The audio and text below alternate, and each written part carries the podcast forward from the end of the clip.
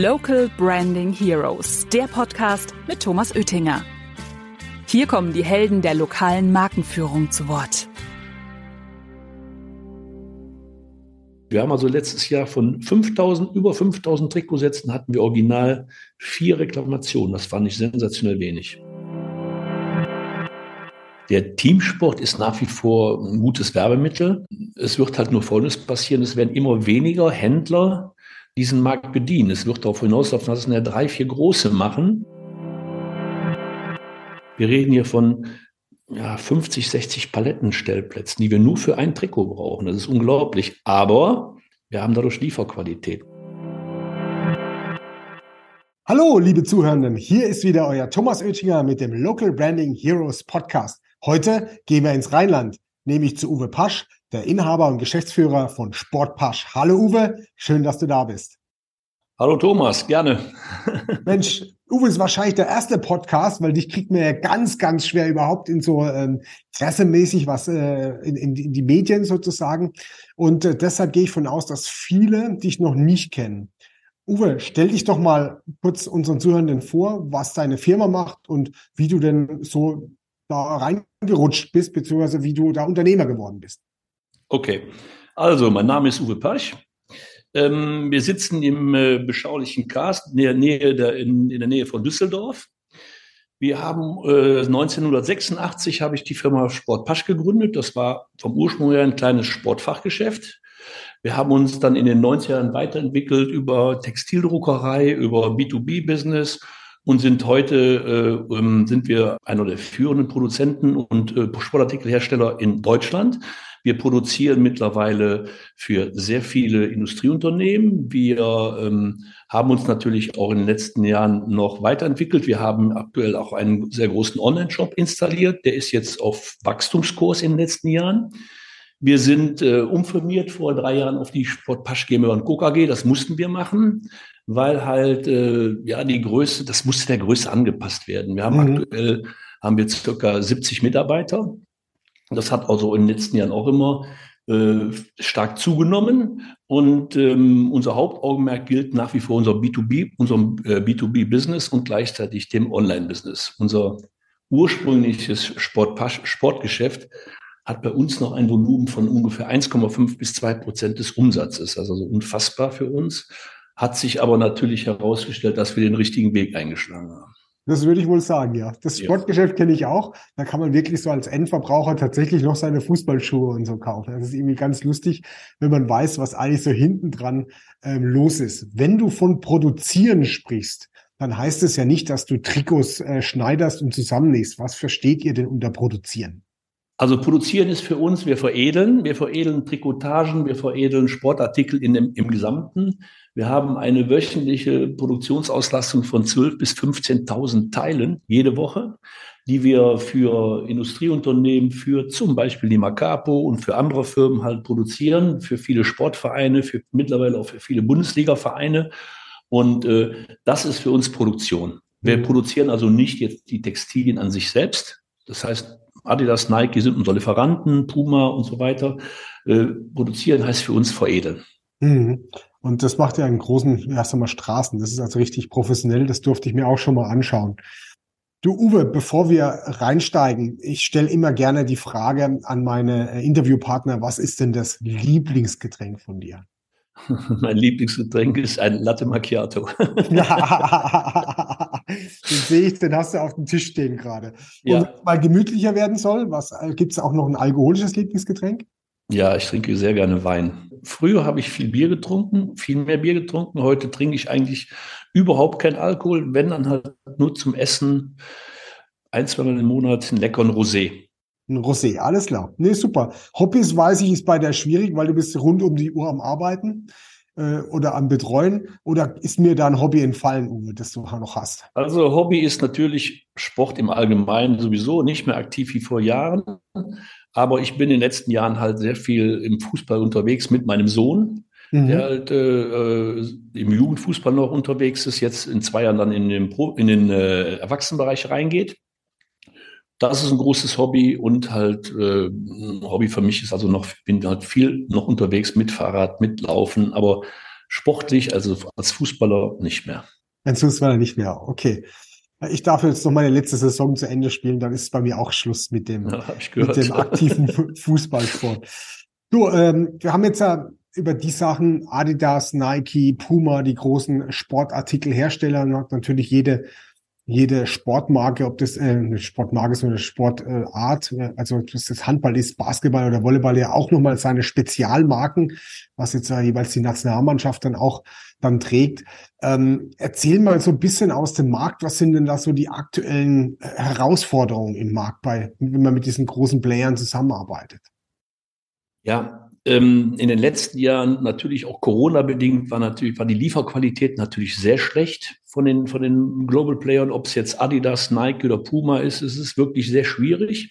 Für uns war es noch, ich sage jetzt relativ entspannt, weil wir halt ein sehr großes Lagervolumen vom Grundsatz her haben.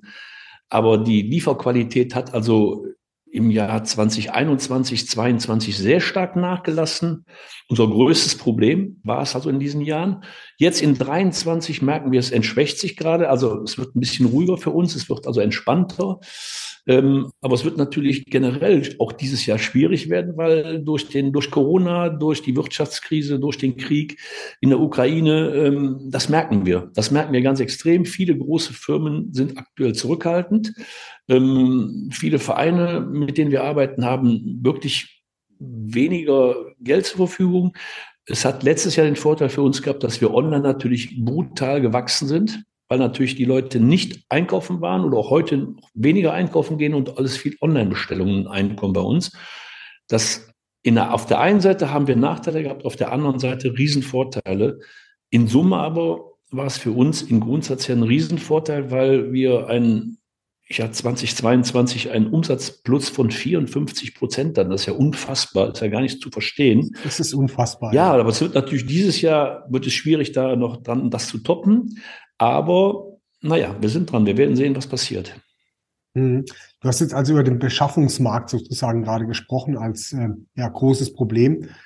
Ähm, das heißt also nicht die Qualität der Textilien, sondern dass die Textilien überhaupt ankamen. Und da ist ja euer großer Vorteil, ihr habt ja ein riesiges Lager. Wie, ähm, dass man mal so einen Einblick geben kann, man so einen Trikotsatz, der hat ja, kann ja, hat ja unterschiedliche Größen, unterschiedliche Farben, kann unterschiedlich farblich zusammengestellt werden.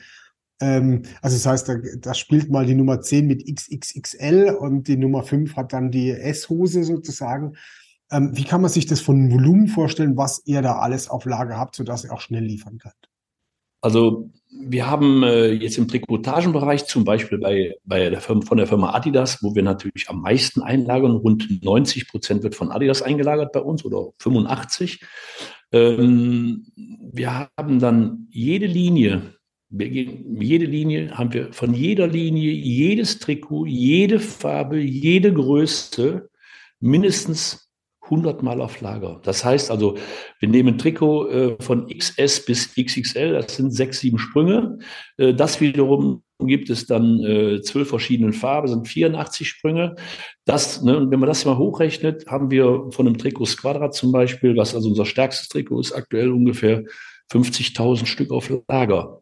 Wir haben jetzt, äh, weil aktuell ist es so, dass viele Firmen halt Schwierigkeiten haben. Wir kaufen momentan auch viel Ware von, von unseren, von, von Kunden zurück, sprich von, die auch groß mit unseren Trikots handeln.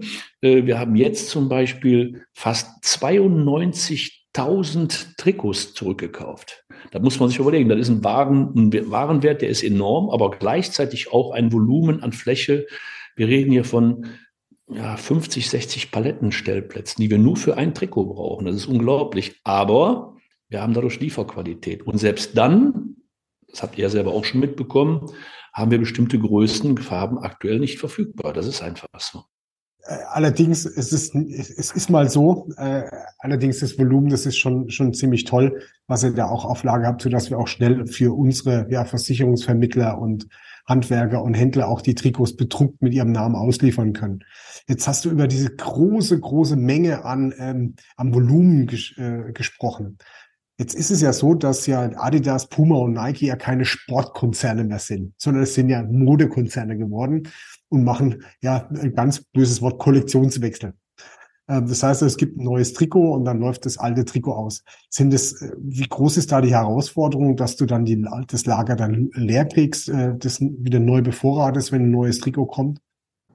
Ähm, ja, das ist jetzt relativ. Also es ist so, dass die Trikots, so wie die, die ganze Teamsportlinie in der Regel zwischen zwei und vier Jahren im Programm ist. Das ist natürlich für uns ein Riesenvorteil. Das heißt, wir wissen dann, äh, wir können über zwei bis vier Jahre können wir planen, wir haben Planungssicherheit, wir können jedes Jahr ordern wir äh, monatsweise ordern wir vor. Wir wissen natürlich irgendwann, Trikot läuft, Trikot X läuft dann vielleicht in Ende Dezember aus. Dann wissen wir genau, es läuft langsam aus. Wir bestellen weniger und dann geht es dem Ende zu. Dann heißt, wir haben dann zum Schluss natürlich Trikots über. Das bleibt gar nicht aus.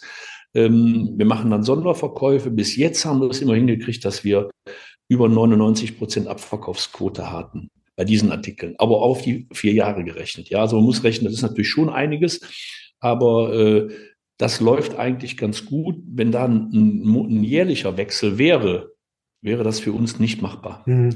Weil das ist halt sehr schwierig. Ne? Und das, Mode ist viel schwieriger als jetzt die Teamsport-Geschichte, weil die natürlich immer auf zwei bis vier Jahre ausgelegt ist.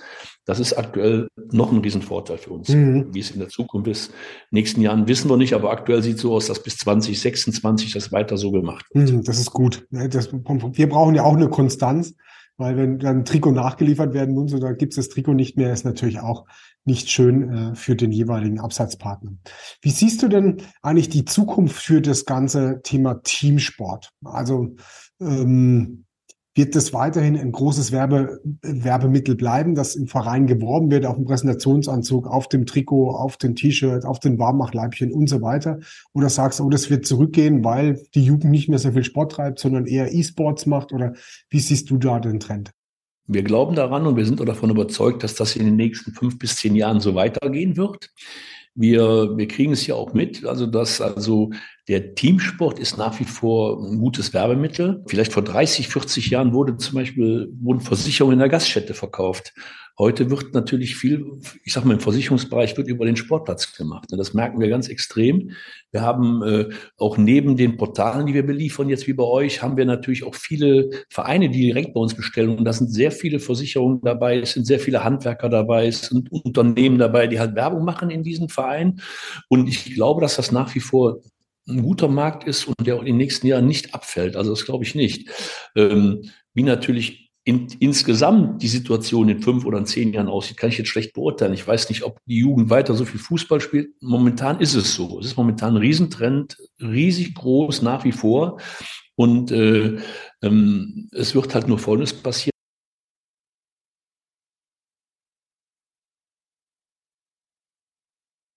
Die halt in ganz Deutschland dann den Markt bedienen. Das ist aktuell schon der Fall, dass viele kleine aufgeben müssen. Viele Händler kriegen das nicht mehr geregelt. Mhm. Das ist einfach unmöglich. Die können die Ware bei Adidas nicht bestellen, die kriegen bei von Nike die Ware nicht. Wir alleine beliefern aktuell über den Sportfach, also über unseren Online-Shop, beliefern wir aktuell über 250 Sportfachgeschäfte in Deutschland und in Österreich. Ja, Wahnsinn. Eigentlich unglaublich. Das war vor fünf Jahren noch nicht oder vor drei Jahren gar nicht denkbar. Und das, das nimmt also zu, das merken wir ganz extrem. Ah, das ist ein ganz klarer Trend. Hm. Also ich, ich ja. sehe tatsächlich auch, ich finde ja Sport, Sport, Teamsportwerbung ja eine der günstigsten Möglichkeiten, äh, was überhaupt zu tun. Weil wenn man sich überlegt, man macht einen Trikotsatz, also sponsert sozusagen die Brust und äh, vielleicht jetzt in den kleinen Vereinen, wo es jetzt noch nicht um zusätzliches Geld geht, dann, ähm, dann wird dieser Trikotsatz oftmals drei, vier Jahre gespielt, also wenn der eine hohe Qualität hat. Und ich habe einmal Geld ausgegeben oder einen Präsentationsanzug. Ich meine, das kennen wir ja von Schützenvereinen oder Volksfesten. Da tragen natürlich auch die Sportler gerne ihren Präsentationsjacke auch mal auf das Volksfest mit. Und die Sachen, die werden ja nicht nach zwei, drei Jahren weggeschmissen, sondern das, die werden oftmals ja sechs, sieben, acht Jahre auch getragen. Also es ist tatsächlich eine, nach meiner Meinung, eine sehr günstige äh, Möglichkeit, um mit der Emotion des Sports auch in Verbindung gebracht zu werden und äh, werblich das zu tun. Gehen wir mal über das Thema Werbung und der Sponsoraufdruck. Also ich habe ja gelernt bei dir, Sponsoraufdruck, Veredelungsarten, die sind ja äh, mannigfach sozusagen. Erzähl den Zuhörern mal, wie kann man denn ein Trikot heutzutage mit welchem Verfahren unterschiedlich veredeln? Also wir haben angefangen in den 90er Jahren mit, mit reiner Beflockungstechnik. Das war so bis, ich würde sagen, bis 2010, 2012, 13 war es also auch wirklich die beste Art, äh, ich sage mal, Trikots zu beflocken. Das hat sich jetzt äh, in den letzten Jahren etwas geändert. Es wird halt sehr viel mit Folie, mit Direktflock gemacht, mit Direktdruck gemacht. Äh, das ist auch für uns natürlich jetzt viel einfacher, viel schneller, viel effizienter. Ähm, du kannst dich daran erinnern, wir hatten schon früher das Gespräch, beflocken wir weiter. Du warst immer ein Fan von Beflocken, ich auch. Nach wie vor bin ich es heute noch. Wir machen es auch noch, den Direktflock, aber wir machen heute nur noch zehn Prozent des Volumens, wie wir das vor fünf oder zehn Jahren gemacht haben. In Summe haben wir bei unseren, unserer Produktion verdoppelt. Das heißt also, es ist schon enorm, was jetzt da äh, in den letzten Jahren sich getan hat. Wir beflocken zum Beispiel sehr gerne noch Trainingsjacken, also Regenjacken und Coachjacken, weil da mit der Folie ein bisschen Probleme immer noch bestehen. Äh, wobei auch nicht mehr so viel, aber es sind viele, die noch diesen Direktflock möchten oder wollen. Und im Trikotagenbereich 100 Prozent nur noch, nur noch mit, äh, mit, mit Folie, mit Direktdruck, weil das ist einfach anders gar nicht mehr machbar. Wir haben jetzt im letzten Jahr, wenn nachgeguckt, fast 5000 Trikotsätze bedruckt. Wenn wir die mit Flock gemacht hätten, hätten wir es nie hingekriegt. Es geht nicht, weil ähm, mit der Folie bist du halt schneller, du bist effizienter, es sieht sehr sauber aus. Es ist auch nicht mehr, dass da ein großes Reklamationsaufkommen ist. Man kann auch eventuell sogar Reparaturen durchführen, für den Kunden nicht sichtbar. Äh, aber das sind so Themen. Generell ist Direktflock das Beste, was, was es früher gab. Heute nur noch selten angeboten. Heute wird alles mit Folie gemacht und das ist auch gut so. Mhm. Wir können jetzt zum Beispiel ohne Probleme zwei, drei, vier, zehn, zwölffarbig arbeiten und es ist nicht mehrpreisig. Das heißt, es ist also immer der gleiche Preis. Früher war das undenkbar. Wenn wir da einen, einen zweifarbigen Flock gemacht hätten, war das direkt doppelt so teuer. Ja. Dreifarbig, dreimal und so weiter. Heute ist das eine ganz einfache Geschichte. Wir können also wirklich viele Lösungen anbieten, die vor Jahren noch undenkbar waren. Ne? Und die Qualität ist ähnlich gut. Also da, das merke ich ja an, ob es Re Reklamationen gibt oder nicht. Und wie du gesagt hast, wir arbeiten ja schon seit 15 Jahren, schon über 15 Jahren zusammen.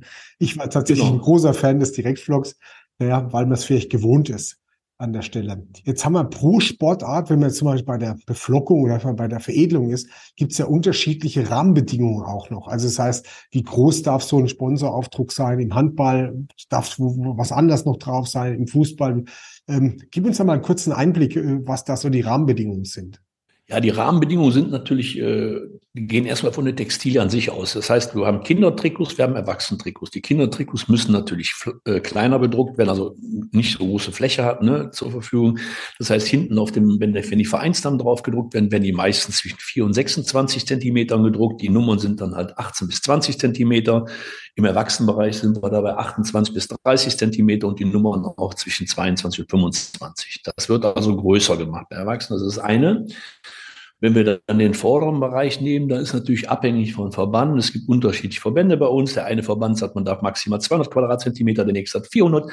Im Amateurbereich gilt 400 Quadratzentimeter können wir machen. Sobald du aber jetzt durch den Fußball ab Oberliga spielst, musst du wieder andere, werden, werden andere Auflagen gemacht. Also vom Grundsatz her gilt, die Größen sind reglementiert. Es gibt je nach, äh, je nach Klasse gibt es da ganz klare Einteilung. Bundesliga darf maximal 200 Quadratzentimeter sein. Jeder Quadratzentimeter, der zu viel ist, ist nicht mehr, ist nicht machbar. Äh, zweite Liga genau das gleiche, dritte Liga auch. Ab Regionalliga ein bisschen anders. Dann ist das gleiche noch bei Fußball anders wie beim Handball. Beim Handball darfst du auf die Hosen drücken, darfst du beim Fußball zum Beispiel nicht. Im Volleyball darfst du auch wieder anders bedrucken, darfst du auf die Hosen drucken, dann bei den Oberteilen wieder anders. Uwe, es wird, glaube ich, klar. Es ist komplex und ich bin total froh, dass wir euch an der Seite haben, weil wir kriegen tatsächlich, ähm, ich weiß gar nicht, kann mich gar nicht mehr dran erinnern, dass mal ein Trikot zurückkam von Wege und dass es nicht gespielt werden kann in meiner Liga. Da habt ihr, eine, also habt ihr wirklich einen, äh, macht ihr einen richtig guten Job ähm, zu dem Thema zurückkommen, also Reklamation, ich meine, du hast von dem Volumen gesprochen, was ihr da gerade produziert, veredelt, abpackt, ähm, in die Logistik gebt. Wie macht ihr denn eure Qualitätskontrolle, dass auch sagen wir, beim Trikotsatz mit 15 Teilen auch jeder seinen äh, Sockenstutzen da drin hat? Ja, das ist eventuell das einzige Problem, was wir noch hier und da haben. Das heißt also, es wird eigentlich in Summe von drei verschiedenen Personen kontrolliert. Das heißt, er es ja bestellt, es wird bei uns im Online-Shop äh, bestellt, die Ware, die muss dann kontrolliert werden, ist die erste Kontrolle. Die nächste Kontrolle, der, der die Sachen praktisch vorbereitet zum Druck, der muss auch kontrollieren. Zweite Kontrolle. Die nächste Kontrolle, die dritte Kontrolle ist der, der Druck, der muss natürlich der muss natürlich aufpassen, dass die Größe S zum Beispiel bestimmte Nummernfolge kriegt, die Nummer M bestimmte Nummernfolge. Da kann schon mal ein Fehler passieren. Das ist also, ne, wenn einer abgelenkt ist oder wenn er gerade im Gespräch ist oder was auch immer, passen wir schon enorm auf. Und dann der letzte, der kontrolliert ist, der, der verpackt. So, und dann fällt dem natürlich auf, wenn irgendwas falsch ist. Wenn dann was falsch ist, dann wird dann zum Beispiel für, den, für die Firma Macapo als Beispiel sehen wir, dass ein, dass ein äh, Trikot vielleicht falsch bedruckt ist, dann machen wir ein neues Trikot, das kriegt ihr nicht mit. Dann ist dieses Trikot dann irgendwo in der Tonne oder wird als zum Trainingstrikot benutzt, was auch immer. Aber Fakt ist, es wird zwischen vier und fünf Personen wird es nochmal kontrolliert. Ähm, und trotzdem ist auch schon mal ein Fehlerteufel drin. Aber der Fehlerteufel ist meistens dann drin, weil es ja, früher war es anders, heute wird es über eine PDF-Datei abgesichert für uns, ist abgestimmt vom Kunden. Es kann auch schon mal passieren, dass der Kunde falsch abgesegnet hat. Es kommt bei uns an und dann, ja, dann hat er vielleicht seine Agenturdaten falsch eingetragen oder hat, hat vielleicht äh, Versicherungsagentur ohne R geschrieben und hat es einfach übersehen dann haken wir natürlich nach, weil wir machen da nicht einfach bewusst falsch. Das macht ja auch, bringt ja auch Ärger mit sich. Aber die Fehlerquote ist in Summe wesentlich geringer geworden als vor zehn Jahren noch. Da war es viel individueller und da war es halt wirklich, ja, haben wir uns natürlich auch verbessert, muss ich ganz ehrlich sagen. Da wurde auch äh, natürlich von euch ganz klar gesagt, ihr müsst da besser aufpassen, von anderen Kunden auch. Das tun wir mittlerweile. Und durch diese, die, durch diese Foliengeschichte, die wir machen, ist das natürlich auch jetzt einfacher geworden. Im Direktvlog äh, war es schon ein bisschen schwieriger. Also in Summe passieren heute weniger Fehler, aber es passieren immer noch Fehler. Also wie gesagt, es ist auch schon passiert, dass, ne, aber es wird sehr, sehr wenig. Wir haben also letztes Jahr von 5000, über 5000 Trikotsätzen hatten wir original vier Reklamationen. Das fand ich sensationell wenig. Ja, ich wollte gerade sagen, du hast das jetzt so dargestellt, als wäre das ein Riesenproblem. Ich meine, das, das macht ja ganz hervorragend und auch mit dem Thema nochmal am Ende zu wiegen. Hier sind 15 Trikots drin, muss, muss dir, dir das und das ähm, an Gramm da drin sein, um dann zu merken, okay, Mensch, da fehlen zwei Sockenstützen noch, da muss die Kiste nochmal aufgepackt werden. Da seid ihr schon richtig gut geworden. Und da äh, freue ich mich, dass wir so äh, tollen Partner an der Seite haben für das Thema Sportartikelmanagement, äh, weil wir müssten wir ja eigentlich nicht nur von Sportartikel sprechen, sondern von das kompletten Management, dass auch die Veredelung da drauf kommt. Du, Uwe, wir haben schon tatsächlich wieder schon ganz lange gequatscht und äh, vielleicht hier nochmal an der Stelle den Hinweis, wer die Firma Sport Pasch kennenlernen möchte, der soll bitte auf den Local Branding Day kommen. 13. September in Bonn. Da ist auch der, ähm, der Uwe, weiß ich nicht, aber seine Leute äh, auf jeden Fall da. Und äh, da kann man auch da mal so ein Trikot anfassen, um mal zu gucken, ähm, was denn da vielleicht eine unterschiedliche Veredelung auch da ist. Und also seid gerne eingeladen. Ähm, meldet euch bei mir, wenn ihr noch keine Tickets habt. Uwe, Dankeschön für deine Zeit. Ich freue mich auf den ähm, so auf den nächsten Wein, was wir zusammen an der Theke drin äh, zusammen trinken. Aber da muss ich ja, wie gehört, muss ich ja gucken, dass ich einer der ein, zwei Tage im Monat abpassen kann, dass ich mit dir mal ein Weinchen trinken kann. und äh, also wie gesagt, Dankeschön für deine Zeit und den Einblick in diese, also wirklich von außen betrachtet, einfache Branche und im Detail betrachtet doch sehr komplexe Branche. Dankeschön, Uwe. Gerne. Gebe ich gerne zurück. Hat Spaß gemacht. Mehr Infos zum Thema findet ihr auch auf unserer Webseite macapo.com. Local Branding Heroes findet ihr auf Spotify, Apple Podcasts und überall, wo es Podcasts gibt. Abonniert den Podcast und lasst gerne eine Bewertung da. Local Branding Heroes, der Podcast über lokale Markenführung mit Thomas Oettinger.